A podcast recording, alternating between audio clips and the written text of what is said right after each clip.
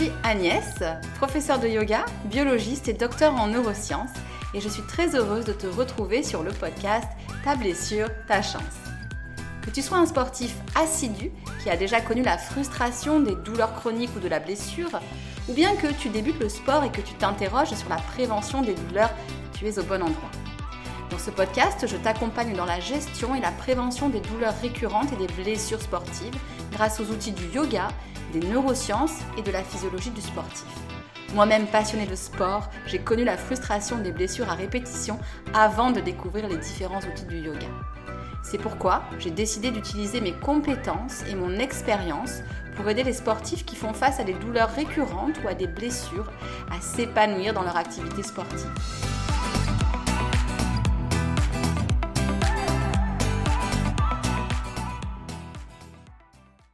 Bonjour à tous et à toutes.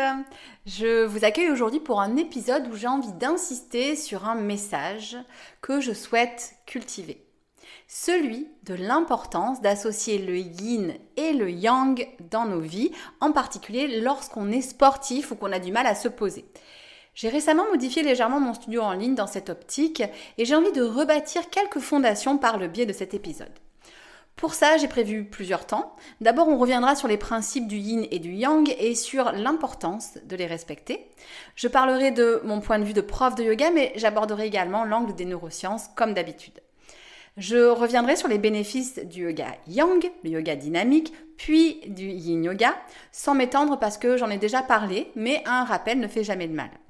Mais je me permets de me répéter parfois sur certaines notions pour trois raisons. Petit 1, vous n'avez peut-être pas consommé 100% euh, du contenu que je propose, 100% des épisodes. Hein. Petit 2, parfois on a besoin d'entendre plusieurs fois un message pour réellement le recevoir. Et cela peut dépendre aussi du moment. Peut-être qu'il y a quelques mois, tu n'étais pas prêt ou prête à prendre conscience que tu as besoin de yin dans ta vie et que c'est le cas maintenant. Petit 3, on a besoin parfois d'entendre les choses formulées différemment.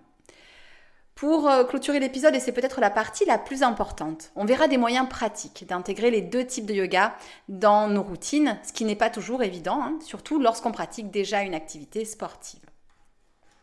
Avant de partir dans le vif du sujet, si cette thématique t'inspire et que tu aimerais intégrer les principes dont je te parle dans ton quotidien et peut-être même ton plan d'entraînement sportif, alors n'hésite pas à aller jeter un coup d'œil à la nouvelle version de mon studio en ligne. Je te mettrai le lien en commentaire. Et je ne vais pas te faire un épisode promo ici parce que je déteste ça. C'est quand tu écoutes un épisode de podcast et que tu t'aperçois que tu n'apprends rien, si ce n'est qu'on veut absolument te refourguer un produit. Donc je te laisse découvrir par toi-même sur la page qui explique le fonctionnement de mon studio en ligne. Sur ces belles paroles, c'est parti. Commençons par un peu de clarté. Yin et Yang ne sont pas le nom de deux pandas. Je ne sais pas pourquoi, mais ça irait bien à des pandas, je trouve. Euh, yin et Yang représentent deux forces opposées mais complémentaires. Imaginez Yin comme une tasse de thé vert, relaxant, et Yang comme un expresso double shot. Le Yin, c'est la lune, le Yang, c'est le soleil.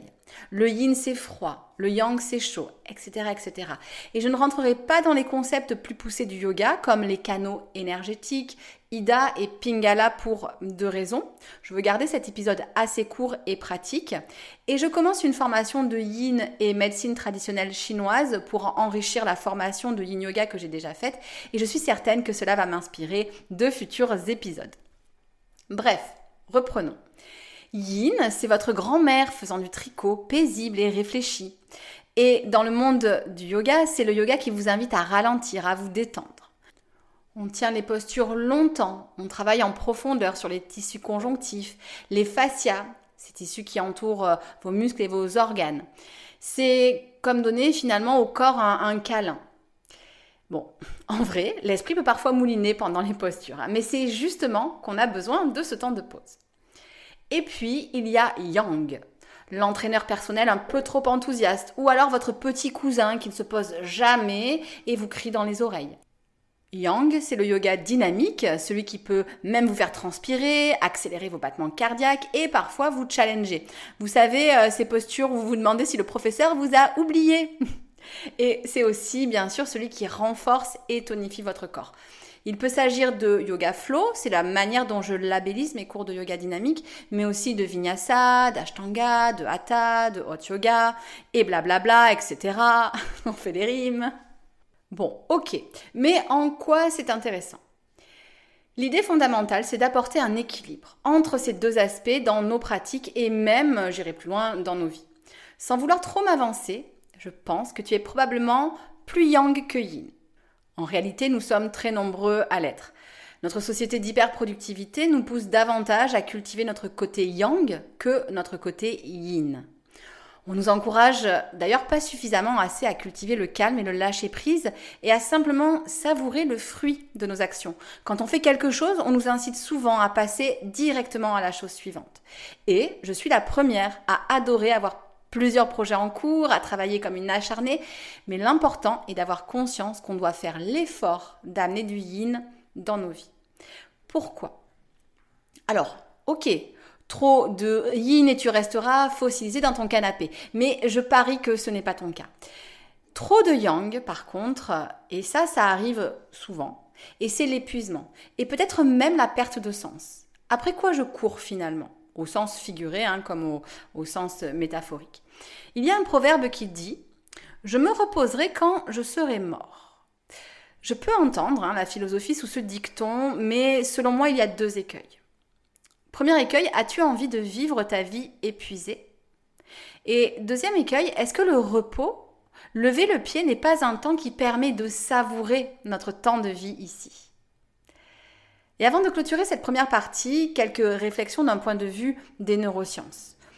Vous allez voir que même les anciens concepts du yin et du yang trouvent un écho hein, dans les découvertes récentes des neurosciences. Commençons par le yin, notre douce force relaxante. Les pratiques yin, comme la méditation ou le yin yoga, activent les parties du cerveau responsables de la relaxation et de la régénération, en particulier le système parasympathique, le système nerveux qui nous dit calmons-nous, rechargeons les batteries. Et ben, rechargeons les batteries, c'est ça qui est important. Ceux qui ont connu un burn-out, qu'il soit sportif ou peut-être euh, un épuisement professionnel ou encore euh, un autre type de burn-out, sauront de, quoi je parle.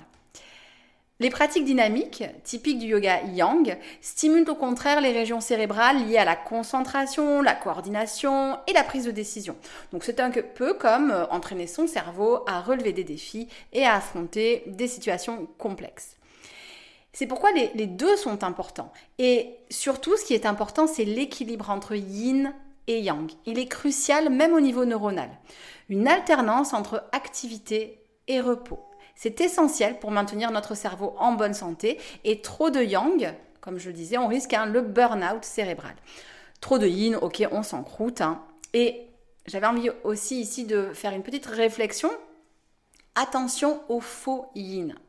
Par exemple, j'ai l'impression de me relaxer en scrollant sur mon téléphone. Ça, c'est une grossière erreur. Le cerveau est dans un état actif, notamment de recherche des pics de dopamine lorsque je recherche euh, justement des nouvelles informations, des alertes sur mon téléphone. Donc tu crois que tu te reposes, mais en fait tu es dans une énergie yang. Le yin se cultive de manière consciente par des activités qui permettent au contraire au cerveau de sortir de cette recherche de dopamine. Par exemple la lecture, un bain, la méditation. Euh, donc pour résumer, notre corps, bien sûr, mais aussi notre cerveau ont besoin de cette harmonie entre action et repos, entre excitation et détente. La sagesse du yin et du yang est ancienne, mais elle est applicable dans nos sociétés, euh, en particulier en combinant ces deux aspects grâce à la pratique du yoga. Et pour vous convaincre d'utiliser à la fois le yoga yang et le yin yoga, c'est pas évident à prononcer. Le yoga yang et le yin yoga.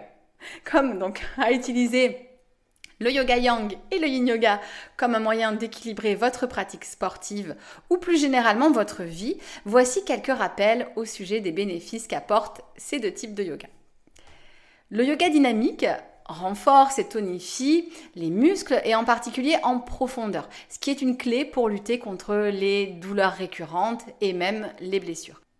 Certains élèves me rapportent que lorsqu'ils ne pratiquent pas pendant quelques semaines, eh bien, ils développent euh, des douleurs du dos, par exemple, hein, qui s'installent à nouveau. Le yoga yang aide à améliorer la concentration, la confiance en soi, la résilience et beaucoup d'autres compétences. Les pratiques dynamiques stimulent même la production de neurotransmetteurs liés à l'attention et entraînent le cerveau à affronter de nouveaux challenges. Donc vraiment, le yoga yang est parfait pour un corps et un esprit Et pour la petite anecdote, comme tout exercice physique, le yoga dynamique stimule la neurogénèse donc la création de nouvelles cellules nerveuses, notamment dans l'hippocampe. Alors non, ce n'est pas ce joli petit animal, c'est une région clé pour la mémoire et l'apprentissage euh, dans le cerveau. Mais je sais que tu es déjà convaincu si tu as déjà pris un cours de yoga dynamique. C'est pourquoi je passe directement au bénéfice du yin yoga pour te donner envie d'intégrer cette pratique, même si beaucoup de personnes actives ont peur de ne pas arriver à se poser au premier abord. Donc après l'intensité, place à la douceur avec le yin yoga. Les postures tenues longuement diminuent significativement les niveaux de cortisol, l'hormone du stress. Le yin est réellement comme un refuge, hein, un lieu de lâcher prise, un moment pour reprendre son souffle. Et il contribue aussi à réduire l'activité dans l'amygdale, cette petite zone de notre cerveau souvent associée à la peur et aux réponses euh, au stress. En d'autres termes, le yin yoga nous aide à rester plus calme et centré, même face aux défis du quotidien.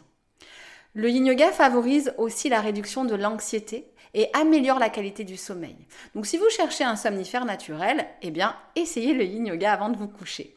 C'est un petit peu comme une méditation en mouvement qui va apaiser l'agitation mentale. Et c'est aussi un allié pour la flexibilité. En travaillant lentement sur les tissus conjonctifs, sur les fascias, il aide à améliorer l'amplitude de mouvement et la santé des articulations. Les pratiquants réguliers de yin yoga montrent une amélioration notable de leur souplesse et attestent que c'est vraiment efficace pour lutter contre les raideurs articulaires. Donc on travaillera la souplesse en yin et on pourra compléter par un travail de souplesse, mais surtout de mobilité, de souplesse active en yoga dynamique. Je ne vais pas plus loin, ce n'est pas le focus aujourd'hui. Ce que je voudrais, c'est à présent vous donner les clés pour intégrer, pour intégrer pardon, ces deux types de yoga dans votre quotidien, en particulier si vous êtes sportif. Donc, comment intégrer harmonieusement le yoga dynamique, le yoga yang et le yin yoga dans votre routine pour maximiser les bénéfices de ces deux types de yoga? Voici à présent quelques conseils concrets. Je conseille d'intégrer le yoga dynamique sous deux formes. Première forme, une séance longue par semaine, d'une heure environ. C'est un moment où on pourra travailler en profondeur et progresser.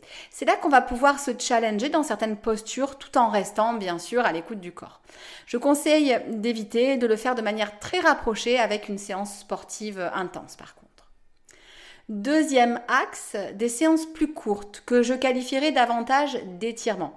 C'est possible avant la pratique à condition de rester dans des étirements actifs pour réchauffer et mobiliser le corps et les articulations. Donc on, ne travaille pas son grand écart avant d'aller courir, hein, on est d'accord. On peut aussi mettre ça en fin de séance ou légèrement à distance, hein, donc des étirements pour redonner de la longueur aux muscles. Et là encore, on y va mollo. Juste pour info, c'est exactement comme ça que j'ai construit mon studio en ligne. Hein. Tu trouveras dans mon studio en ligne un cours de yoga dynamique d'une heure par semaine en live. Je vous vois, tu me vois, bref, on se voit.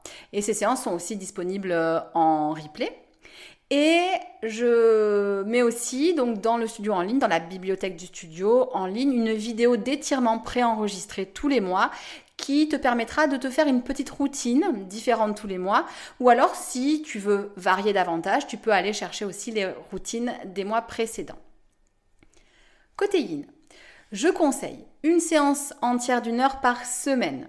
L'idéal est de le pratiquer en fin de journée, à distance de séances d'entraînement sportif intense. Hein. Le yin est particulièrement bénéfique en complément des activités comme la course à pied, le vélo ou la musculation, qui vont solliciter forcément les muscles, mais aussi euh, en complément du yoga dynamique, qui travaille la souplesse de manière très différente. Et le deuxième axe que je propose pour amener du yin dans euh, sa vie, ce sont des mini-séances de méditation, de visualisation, etc., etc. On peut également hein, classer ce type de pratique dans la catégorie yin.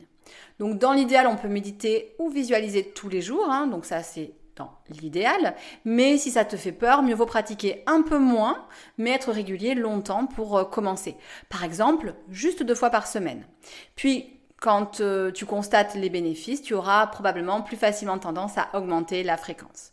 Dans mon studio en ligne, j'ai voulu modifier ma proposition initiale pour justement permettre de euh, trouver davantage cet aspect yin et j'ai rajouté une séance de yin en live par semaine. Elle suit la séance de yoga dynamique et je trouve que c'est un bon combo. Mais on peut bien sûr les faire à, distance hein, grâce au replay.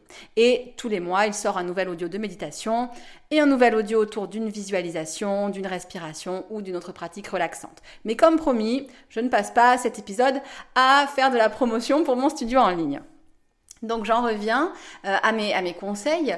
Le, le mieux, c'est donc de se créer un planning hebdomadaire avec les deux séances de yoga longues, une séance dynamique et une séance de yin yoga et des petits moments pour des pratiques plus courtes, soit sous forme de routine quotidienne, ce qui est l'idéal, soit sous la forme qui te plaît si tu ne te sens pas prêt ou prête pour une routine quotidienne. Et une chose importante pour maintenir le cap, il est important de le noter noir sur blanc dans son agenda. Alors bien sûr, un agenda en ligne hein, comme celui de Gmail fait aussi très bien l'affaire. Donc il est vraiment important de noter ça, de caler ça dans son agenda. Je vais terminer par d'autres petits conseils pour rester discipliné dans son intégration du yin et du yang au niveau de sa pratique.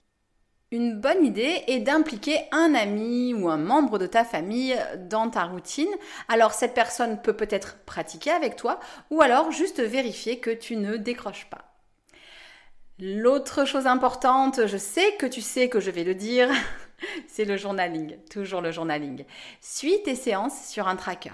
Note tes ressentis. C'est un petit peu comme un journal de yoga pour t'accompagner, pour te motiver euh, et pour euh, suivre justement, être fier de cette régularité, voir euh, tout ce que tu accomplis.